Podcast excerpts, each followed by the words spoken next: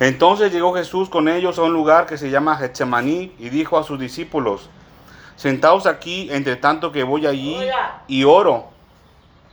Y tomando a Pedro, a los dos hijos de Zebedeo, comenzó a entristecerse y angustiarse en gran manera. Entonces Jesús les dijo, mi alma está muy triste hasta la muerte, quedaos aquí y velad conmigo. Yendo un poco adelante, se postró sobre el rostro, orando y diciendo, Padre mío, si es posible, pase de mí esta copa, pero no sea como yo quiero, sino como tú. Vino luego a sus discípulos y los halló durmiendo y dijo a Pedro, así que no habéis podido velar conmigo una hora. Velad y orad para que no entréis en tentación. El espíritu a la verdad está dispuesto, pero la carne es débil. Otra vez fue y oró por segunda vez diciendo, Padre mío, si no puede, si no puede pasar de mí esta copa sin que yo la beba, hágase tu voluntad. Vino otra vez y los halló durmiendo, porque los ojos de ellos estaban cargados de sueño. Y dejándolos, se fue de nuevo y oró por tercera vez diciendo las mismas palabras. Entonces vino a sus discípulos y les dijo, dormid ya y descansad.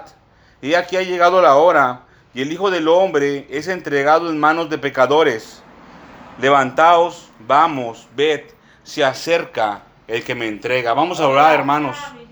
Padre Santo que estás en el cielo, te damos gracias, mi Señor y mi Dios, en el nombre de Cristo Jesús de Nazaret, porque has sido muy bueno con nosotros, mi Señor y mi Dios.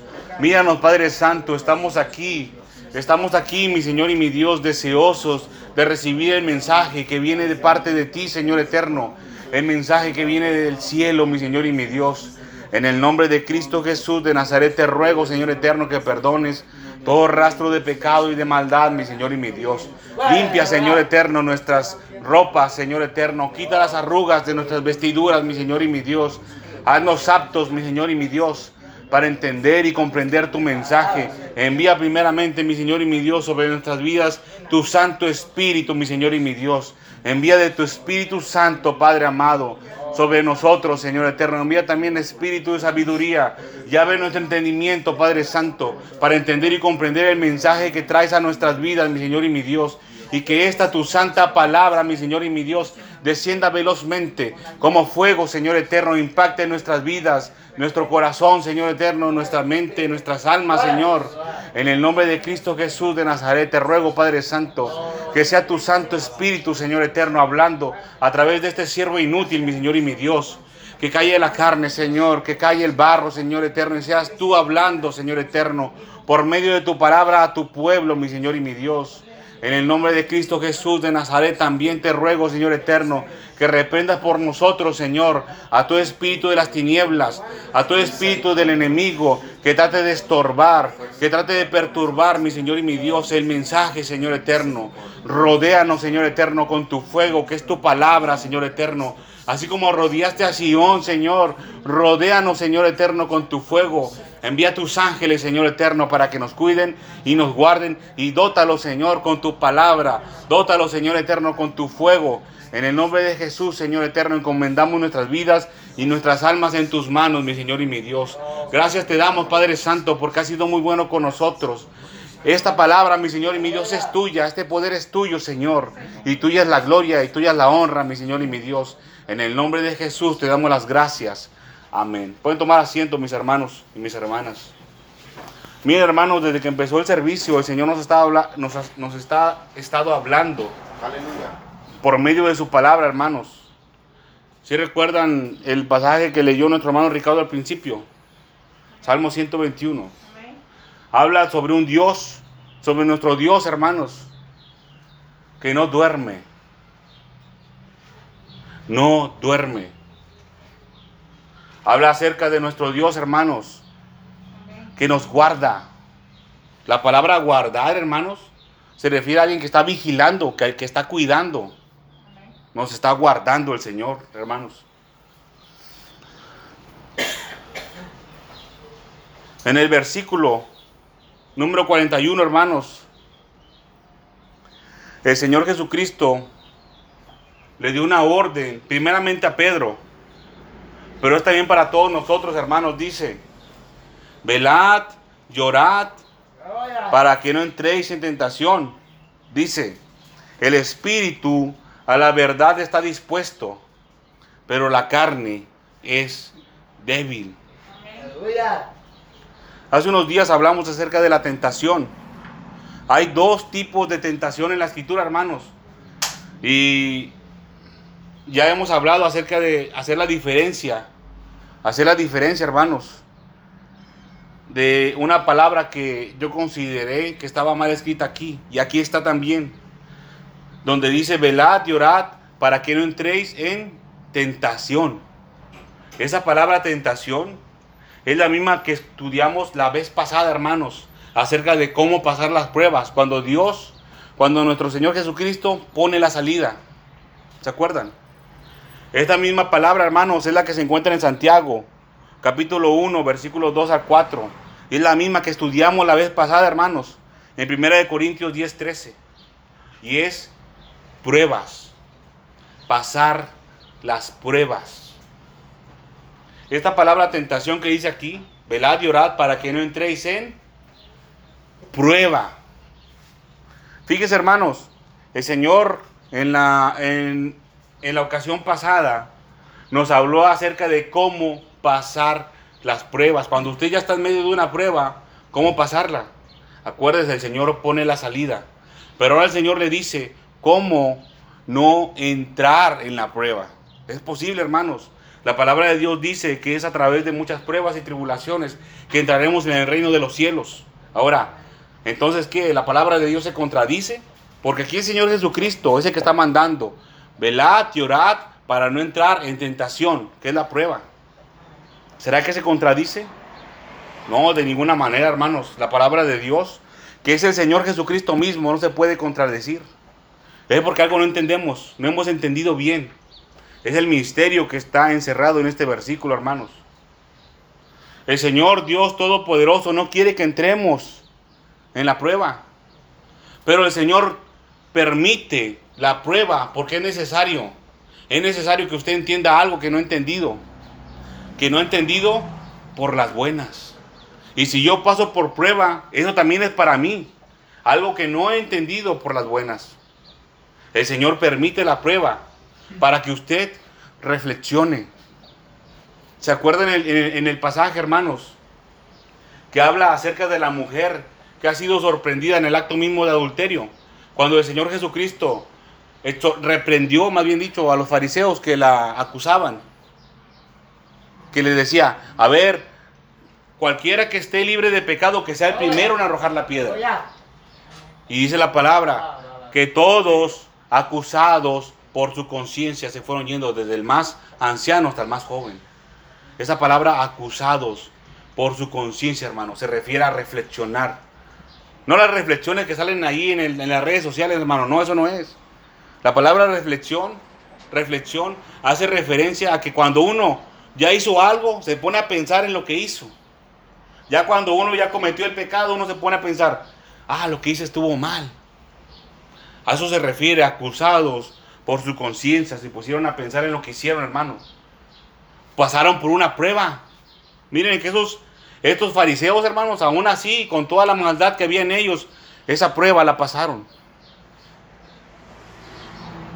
No quiero decir que ellos este, están en el paraíso con el Señor o están en condenación de ninguna manera. Pero esa prueba la pasaron.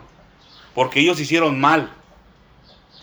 Y el Señor les puso el fuego enfrente. A ver, el que esté libre de pecado, que sea el primero en arrojar la piedra.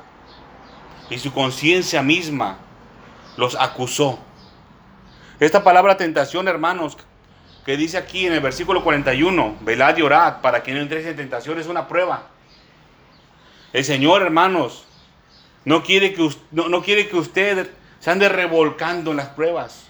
El Señor quiere que usted entienda su palabra y el mensaje que trae para su vida. Pero si usted no quiere entender, el Señor por su misericordia permite la prueba. Porque no quiere que su alma se pierda. Esa es la voluntad del Padre. Que ninguno se pierda. Vamos a ir, hermanos, ahora al libro de Lucas, Evangelio según Lucas, capítulo 11. Está un poquito para adelante, hermanos. Lucas 11. Vamos a ver, así rápidamente, por qué el Señor no quiere que entremos en una prueba. Mire que esto no es de mi imaginación, hermano. Esto no es de mi inteligencia, ni de mi sabiduría humana, que no es nada. Este es mensaje de parte del Señor. ¿Qué es entrar en la tentación, hermanos? Entrar en la tentación de la que habla aquí el versículo 41 de Mateo 26 es entrar en prueba. Quiere decir que vamos a entrar en una prueba. Lucas capítulo 11. ¿Estamos ahí? Versículo. Gracias, hermano. Muchas gracias. Muy amable.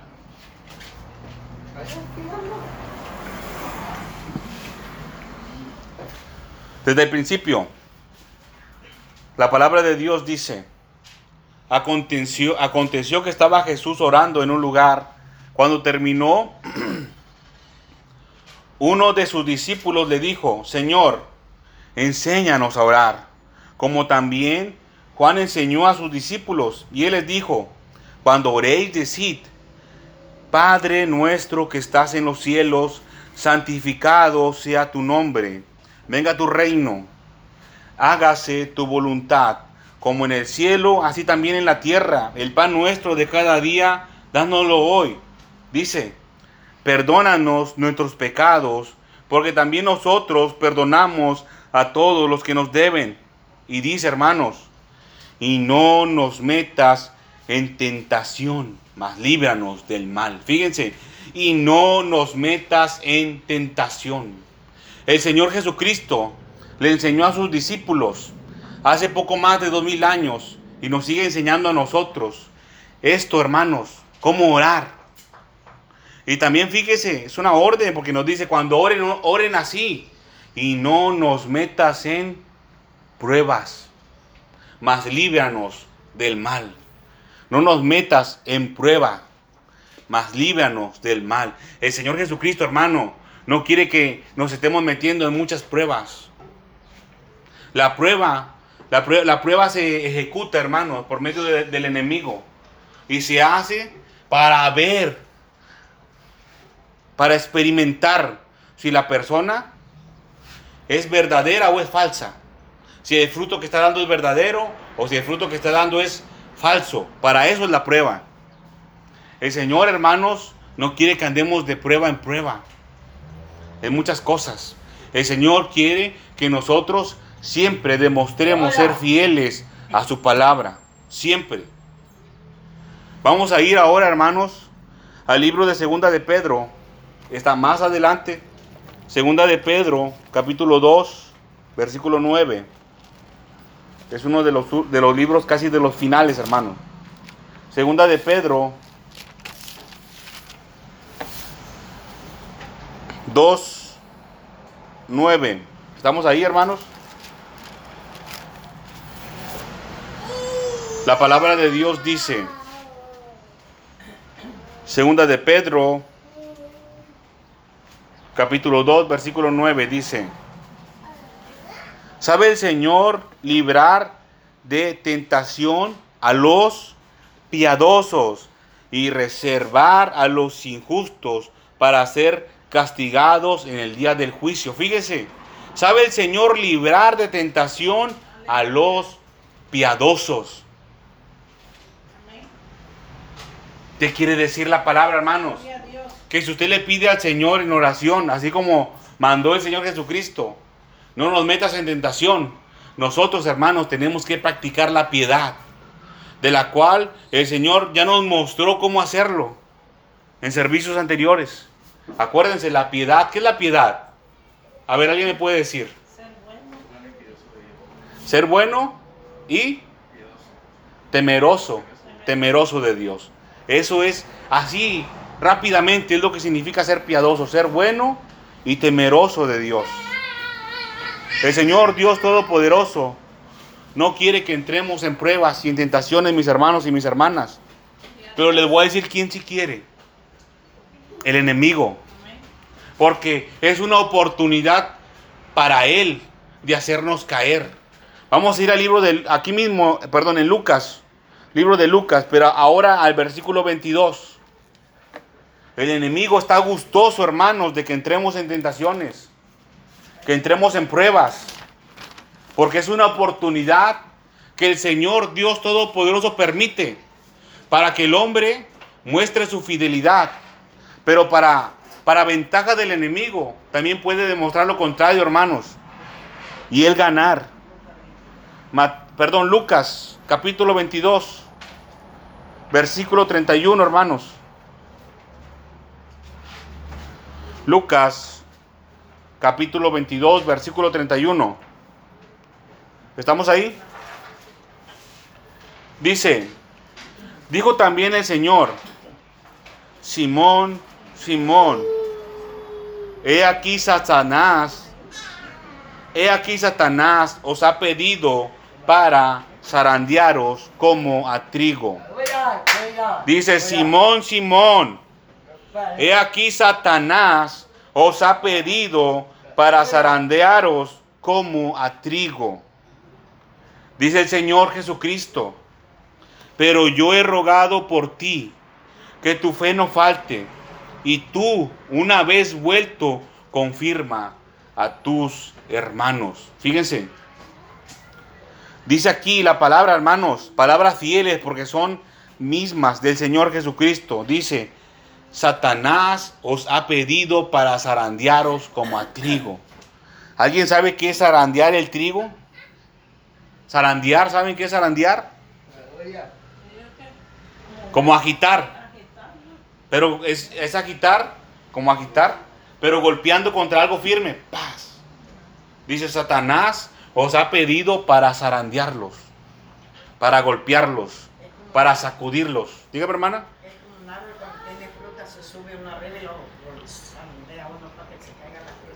Mira, hermana Tomasa, que ese ejemplo que usted ha dado es muy bueno.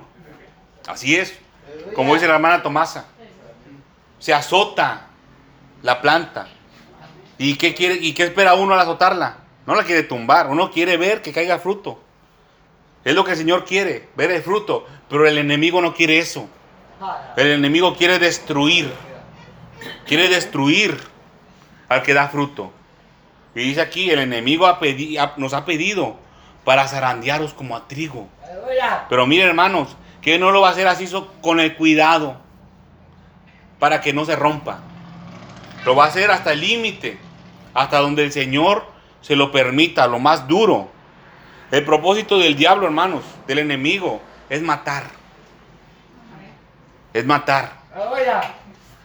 Pero el propósito de Dios, por el cual el, por el cual el Señor permite la prueba, es para que nosotros demos frutos. Demos frutos. El enemigo quiere matar. El Señor quiere que demos frutos. Por eso permite la prueba. Por eso permite la prueba. Pero ya vimos en dos pasajes, hermanos, que el Señor no quiere eso. El Señor quiere que demos frutos. Y si no los damos, pues tiene que permitir esto. Adelante, hermano, ¿iba a decir algo? Es el propósito, hermana, que el, fruto, que se mire que la persona quiere estar.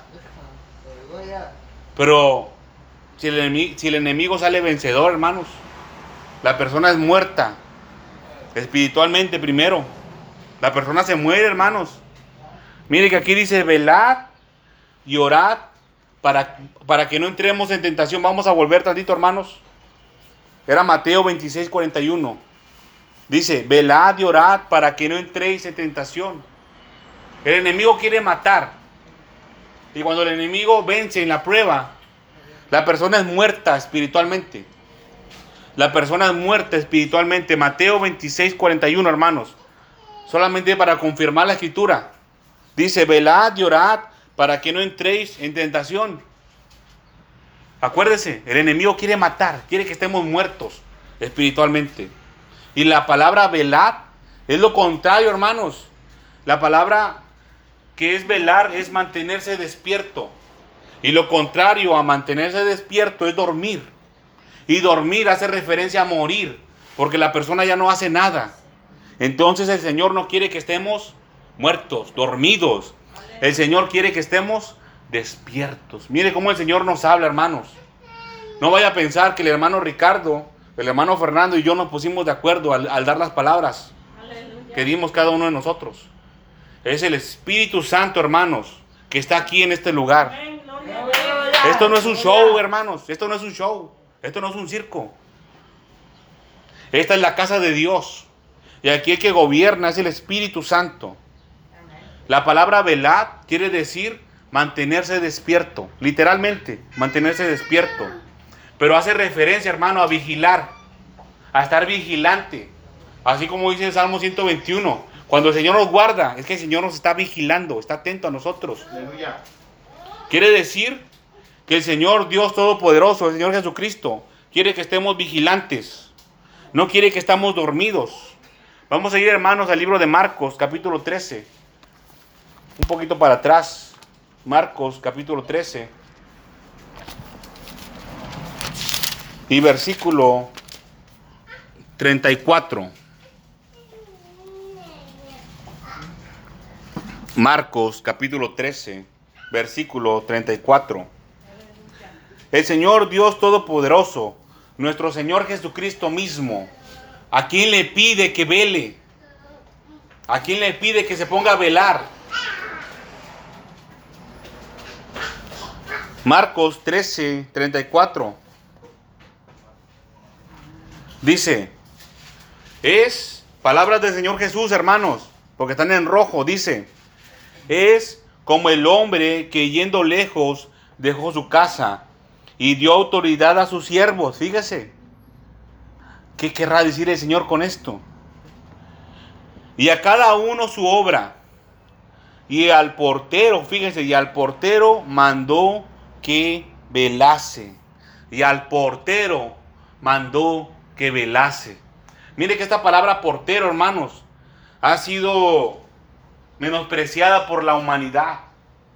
Hay un programa en la televisión, que no les recomiendo que miren la televisión tampoco, que se llama Vecinos. A mí me gustaba mucho, hermanos, hace tiempo, pero me di cuenta que hay muchas cosas malas ahí. Y hay un personaje que era, que era el conserje. Y cuando le decían portero, se enojaba. No, no, yo no soy portero, yo soy conserje. Fíjense, hermanos, cómo la humanidad ha menospreciado esta palabra, portero. Un portero, hermanos, no era cualquier persona. Era un, portero era una persona como un guardia de seguridad, en pocas palabras. Una persona apta para contener a que alguien entrara por esa puerta, alguien que no debía entrar. Muy probablemente, hermanos, en ese tiempo los porteros tenían espadas. Era como un soldado, hermanos, un portero. Era alguien, hermanos, que tenía una responsabilidad grande. Aquí dice, y al portero mandó que velase. Al portero mandó que velase. Fíjense, a cada siervo les dio autoridad y también les dio una obra que hiciesen. Y al portero le agregó, hermanos, que velase una responsabilidad más. ¿Quién es el portero? ¿Quién es el vigilante, hermanos? dice Moisés en su palabra, en la palabra de Dios, decía que es mejor que todos profetizaran. Así quería él, que todos profetizaran. Vamos a ir al libro de Mateo, nuevamente, 26, pero ahora en el versículo 38, hermanos. Mateo 26, 38. Mateo 26, 38. Yo sé, hermano, que son muchas citas. Pero eso nos ayuda a ser ágiles con la palabra, hermanos. A que se agudice nuestra mente, hermanos. A que se agudice nuestra mente. Tiene, acuérdese, como, nos dijo el pastor, la cita que nos mostró en la palabra. Tenemos que velar, pero la palabra que él mostró era, decía también, sed sobrios. Y es que nuestra mente esté libre de vino, que nuestra mente esté aguda, aguda como una espada, filosa, Mateo 26, versículo 38 dice, entonces Jesús les dijo, mi alma está muy triste hasta la, hasta la muerte, quedaos aquí y velad. Fíjense, ahora, Versículo 40, aquí mismo, dice, vino luego a sus discípulos y los halló durmiendo y dijo a Pedro, vino luego a sus discípulos y los halló durmiendo y dijo a Pedro. Miren hermanos, el Señor nos manda a todos a velar, pero hay personas que las manda primero a velar. Miren, como, como, nos, como en la exhortación se nos dijo al principio, hermanos, no se trata del que, del que está aquí enfrente, abuse de la autoridad o de algún privilegio extra, no, hermanos. El que está aquí enfrente lleva responsabilidad de vigilar, hermanos, de estar al pendiente de los asuntos espirituales que se están moviendo en la congregación. No es nada más decir, ah, sí, yo tengo la corona. Arrodíllense ante mí. No es así, hermanos. De ninguna manera. Somos iguales ante el Señor. Pero se le dota, así como al portero, como al vigilante, se le dota de una responsabilidad más todavía. Una responsabilidad más. Si, si se le da la espada es por algo, hermanos. Pero portarla lleva su responsabilidad. Vamos a ir ahora, hermanos, al libro de Zacarías. Está en el Antiguo Testamento. El libro de Zacarías.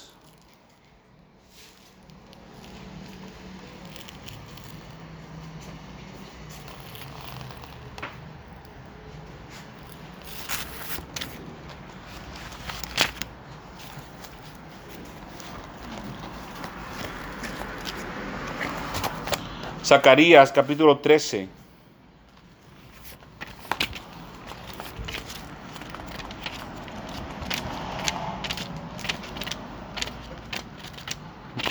Está difícil de encontrar, ¿verdad, hermanos? A mí también se me perdió.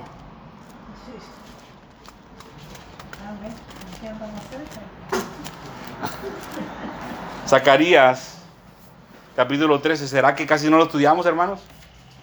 Zacarías capítulo 13. ¿Estamos todos ahí, hermanos? Versículo 9. Vamos a esperar un tantito, hermanos. Zacarías capítulo número 13. Versículo número 9. Dice la palabra de Dios. Y meteré en el fuego a la tercera parte y los fundiré como se funde la plata dice el Señor, y los probaré como se prueba el oro. Él invocará mi nombre y yo le oiré y diré, pueblo mío, y él dirá, el Señor es mi Dios. Y meteré en el fuego a la tercera parte y los fundiré como se funde la plata. Fíjense, y los probaré como se prueba el oro. Aleluya. Él invocará mi nombre y yo le oiré. Él, ¿quién? Y diré, pueblo mío, y él dirá, el Señor es mi Dios. si el Señor permite las pruebas, hermano, es por algo. Aquí dice que lo va a probar como se prueba el oro. ¿Con qué se prueba el oro, hermanos? Con fuego. Con fuego. Dice que nos fundirá como se funde la plata. El Señor Dios Todopoderoso, hermanos, nos va a dar forma. Nos va a probar. Y aquí dice, Él invocará mi nombre. El pueblo de Dios. Y yo le oiré. Y diré, pueblo mío. Y Él dirá, el Señor es mi Dios. El Señor es mi Dios. Vamos a ir ahora, hermanos, al libro de Hebreos, capítulo 13. Hebreos capítulo 13. A ver si nos da tiempo, hermanos, de terminar. Hebreos capítulo 13. Hebreos capítulo 13. Está un poquito antes de las epístolas finales y antes de Santiago. Hebreos capítulo 13. Versículo número 17. Mi hermanos,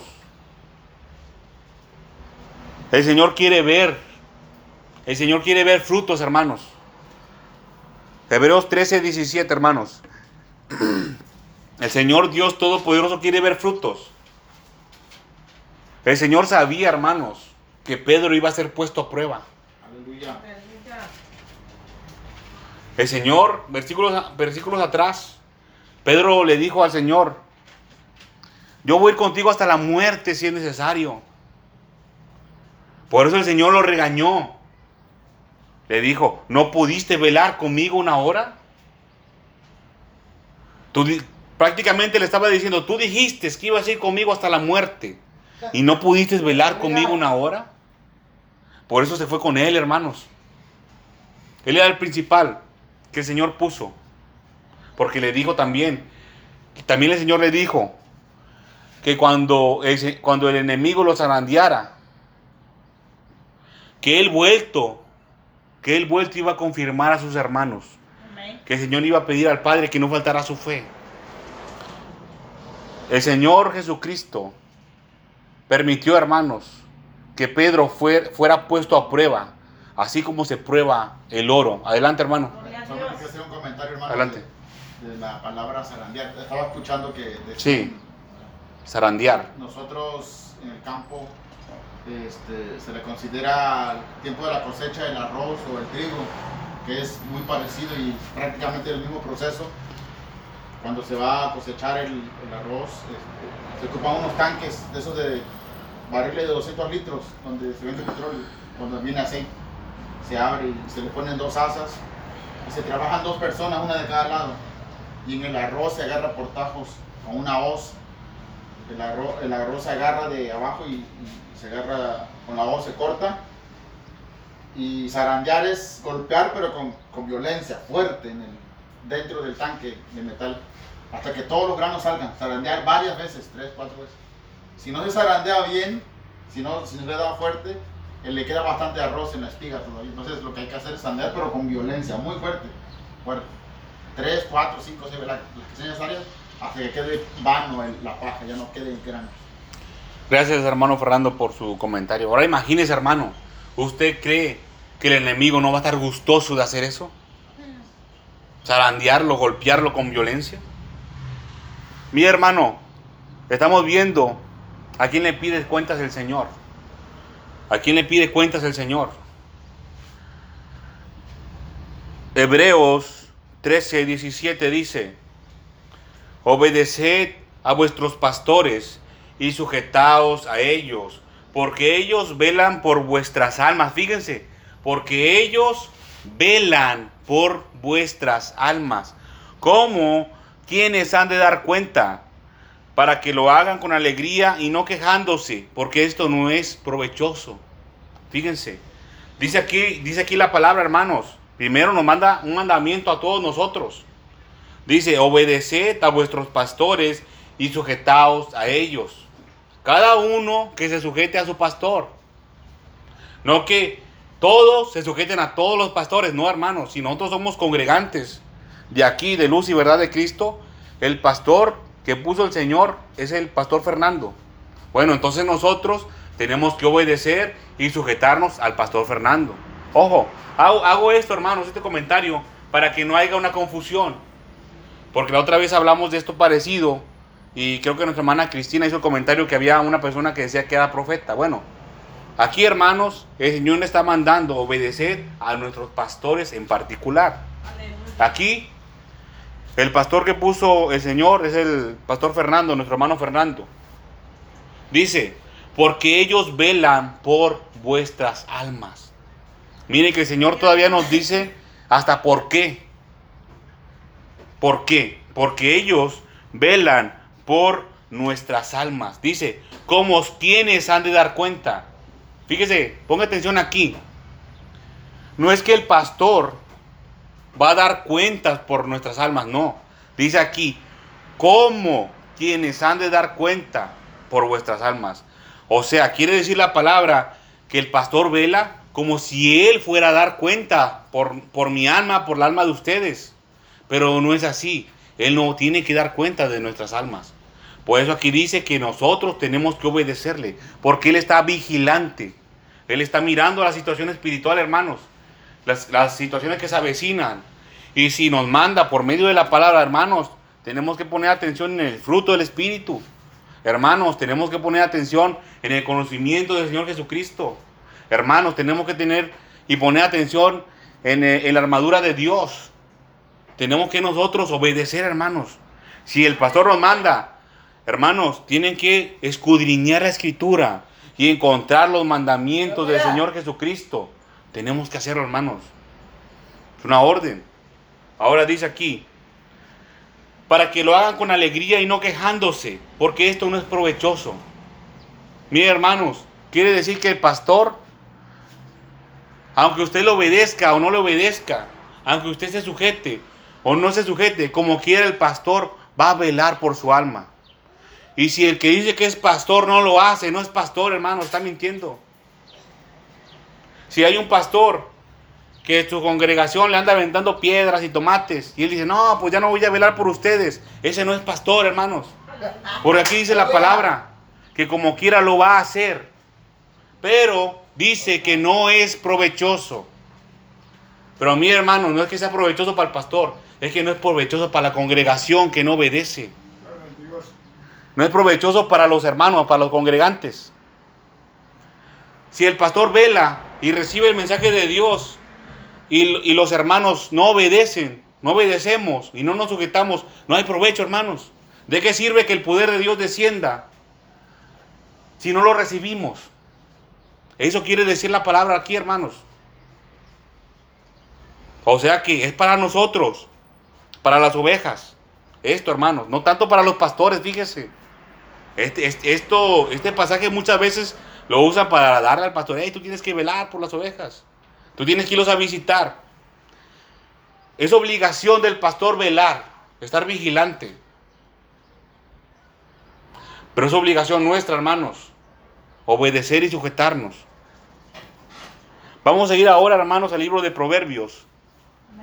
Proverbios capítulo 8. Aquí en este libro, hermanos, para los que me escuchan, para los que están escuchando este mensaje, este libro de Proverbios, hermanos, tiene, tiene un misterio que a mí me ha cautivado desde hace ya un tiempo, pero no he podido comprobar nada, hermanos. Proverbios capítulo 8. Yo considero, hermanos, que aquí el que habla es el Señor Jesucristo. Proverbios está despuesito de Salmos, de hecho siguiente de Salmos. Proverbios capítulo 8. Yo creo, hermanos, que aquí el que está hablando es el Señor Jesús en este pasaje. Proverbios 8, 32. Dice, ahora pues, hijos, oídme y bienaventurados los que guardan mis caminos. Atended al consejo y sed sabios, y no lo menospreciéis. Bienaventurado el hombre que me escucha. Ojo, dice, velando a mis puertas cada día, aguardando a los postes de mis puertas. Porque el que me halle hallará la vida y alcanzará el favor del Señor. Mas el que pega contra mí defrauda su alma. Todos los que me aborrecen aman la muerte. Fíjense, todos los que aborrecen la sabiduría y al Señor Jesucristo aman el dormir. Dice aquí el versículo 34, bienaventurado el hombre que me escucha. ¿Y cómo lo va a escuchar? ¿Cómo escucha el hombre? ¿Cómo escucha la mujer? Dice, velando a mis puertas vigilando a mis puertas, estando aquí presente, hermano. Dice aquí,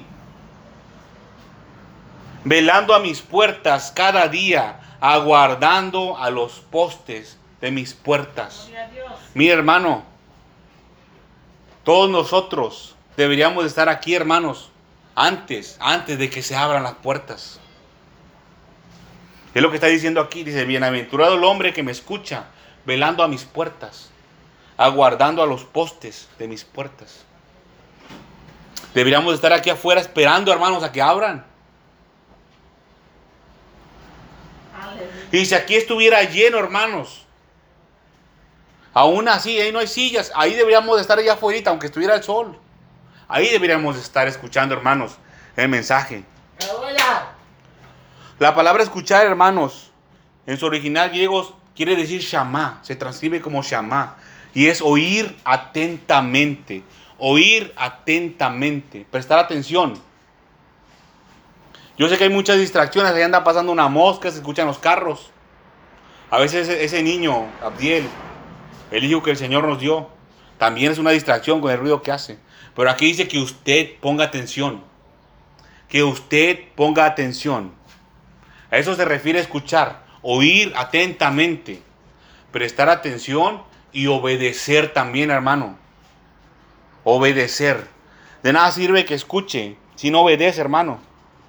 Vamos a ir al libro de Marcos, capítulo 13, nuevamente, hermanos.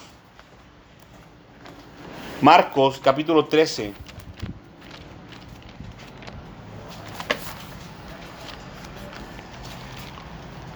Ya pasamos por ahí, hermano, pero tenemos que regresar. Marcos 13.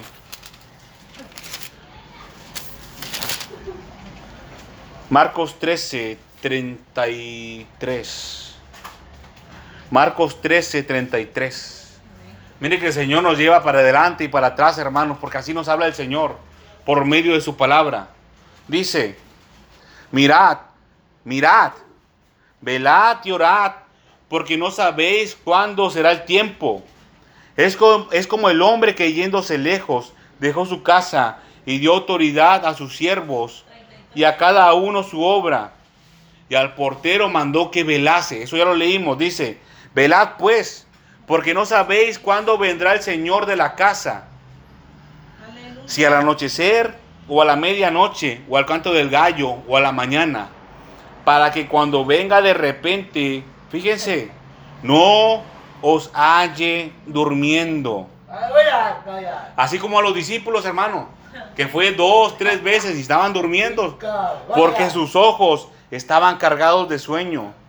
Dice, y lo que a vosotros digo, dice, a todos lo digo, velad.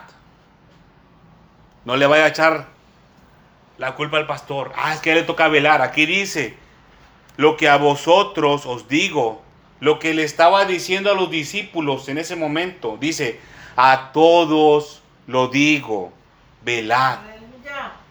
Mandamiento del Señor Jesús. Aquí hay uno, hermano, si lo quiere apuntar. Pues si todavía los está buscando. Velad. Nos dijo el Señor en el pasaje inicial, Mateo 26. Nos dijo, velad y orad para que no entréis en tentación. Ahora, hermanos, ¿por qué nos manda a velar el Señor Jesucristo? Aquí mismo, Marcos capítulo 13, poquito para atrás, hermanos, nada más. Aquí mismo, 13. Pero versículo 26 dice, entonces verán al Hijo del Hombre que vendrá en las nubes con gran poder y gloria. Y entonces enviará a sus ángeles y juntará a sus escogidos de los cuatro vientos, desde el extremo de la tierra hasta el extremo del cielo. Fíjese, entonces verán al Hijo del Hombre que vendrá en las nubes con gran poder y gloria. Por eso el Señor Jesucristo quiere que velemos, que estemos despiertos.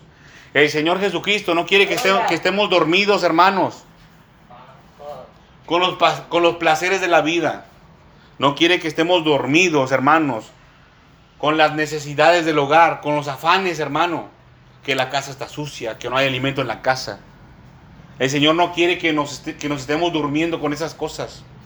Mucho menos, hermano, que nos durmamos con la televisión, con el Facebook, con redes sociales, con vicios, con la carne. El Señor no quiere que nos durmamos, ni que nos embriaguemos, hermano, tampoco. Quiere, que esté sobrio, que su mente esté aguda. ¿Por qué? Aquí dice, versículo 26, entonces verán al Hijo del Hombre que vendrá en las nubes con gran poder y gloria.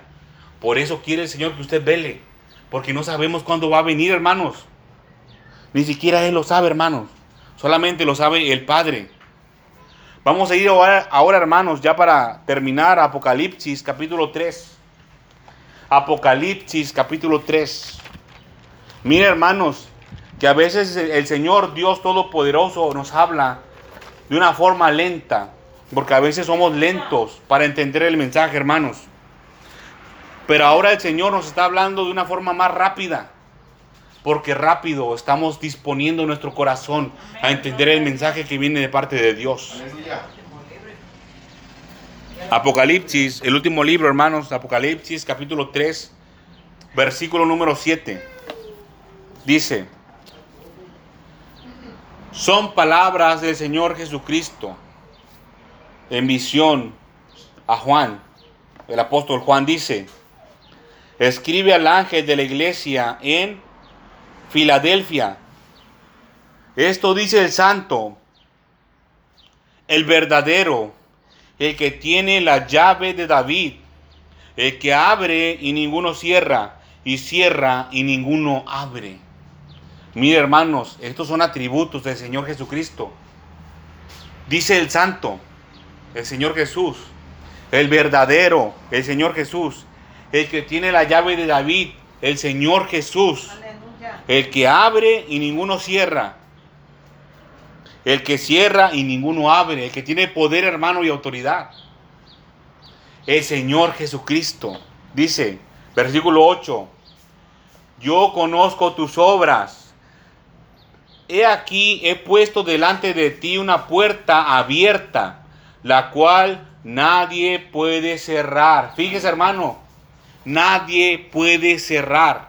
Este mensaje es para nosotros, hermano. La iglesia de Filadelfia donde reina el afecto fraternal. Yo conozco tus obras. He aquí he puesto delante de ti una puerta abierta, la cual nadie puede cerrar. Porque aunque tienes poca fuerza, has guardado mi palabra. ¿Sí o no, hermanos? Es palabra de Dios. Hay una puerta abierta, hermanos, del cielo. Porque aunque, porque aunque tengas poca fuerza, has guardado mi palabra y no has negado mi nombre. Fíjense, si uno es para nosotros, hermanos, parece que tenemos poca fuerza, ¿no? Pareciera que somos poquitos, hermanos. Pero no hemos negado el nombre del Señor Jesucristo. Dice, he aquí yo entrego de la sinagoga de Satanás a los que se dicen ser judíos y no lo son, sino que mienten. Fíjense, sino que mienten. He aquí yo haré que vengan y se postren a tus pies. Esto es profecía, hermanos.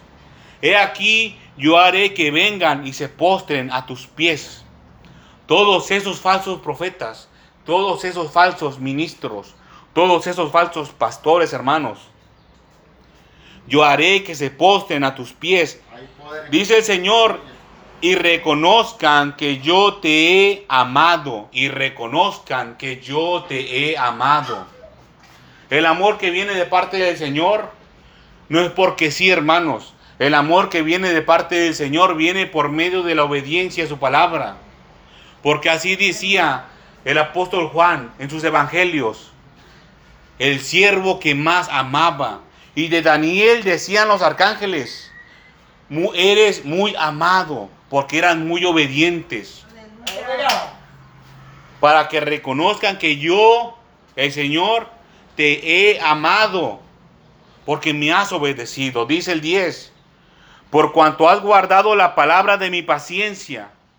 Yo también, ojo hermanos, ponga atención, no se pierda esto. Yo también te, guarde- te guardaré de la hora de la prueba que ha de venir sobre el mundo entero. Fíjese, por cuanto has guardado la palabra de mi paciencia, yo también te guardaré de la hora de la prueba que ha de venir sobre el mundo entero. Esto es una promesa, hermanos. Esto es una promesa de parte del Señor Jesucristo. Nos va a guardar de la hora de la prueba, hermanos. De la hora de la prueba que va a venir sobre el mundo entero. ¿Pero a quién? A los que han guardado la palabra de su paciencia.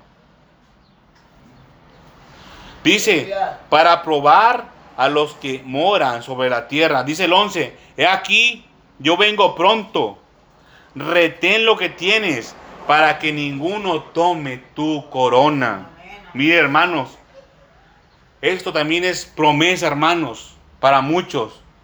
Pero también, hermanos, es una promesa que no se cumple en muchos. Dice aquí, he aquí yo vengo pronto. Por eso nos manda a velar, que velemos.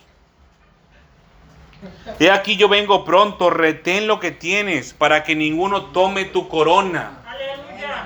Para que ninguno tome tu corona, hermanos. Imagínense. Imagínense que usted no viene aquí al servicio. Imagínense, hermano, que usted no viene a la congregación, donde quiera que sea, sea aquí, sea que la palabra de Dios se, se predique en otra iglesia también, hermanos. Y el congregante no asiste. Su corona se la lleva alguien más, hermano.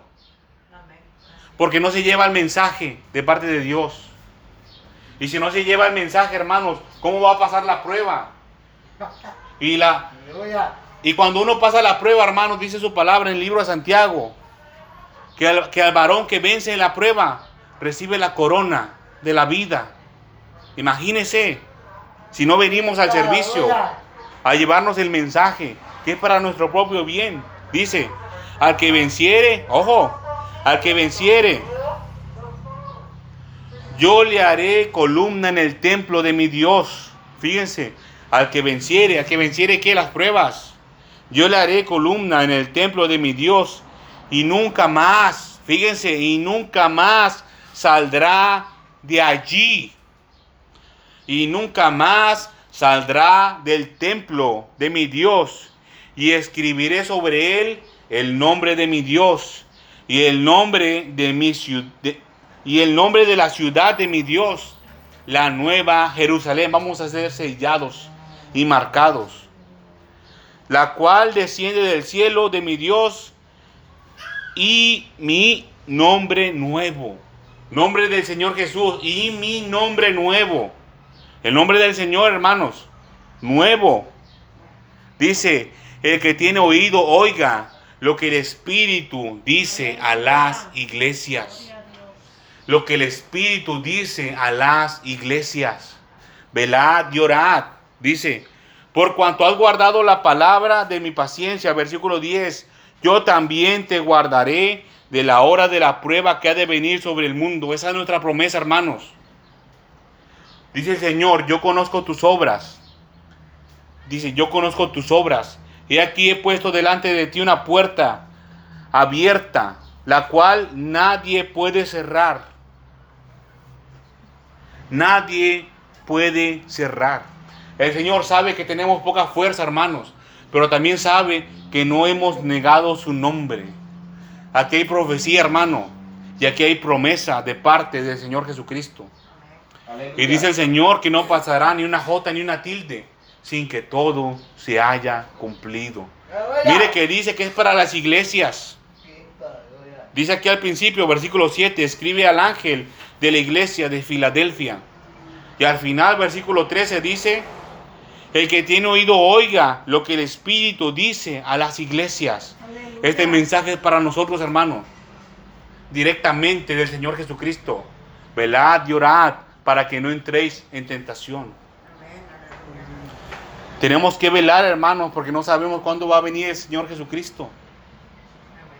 Y cuando Él venga, hermanos, que no sabemos cuándo va a ser en la mañana, en la tarde, en la noche, en la madrugada, pero que cuando Él venga nos encuentre velando, nos encuentre esperándole como el portero, hermano.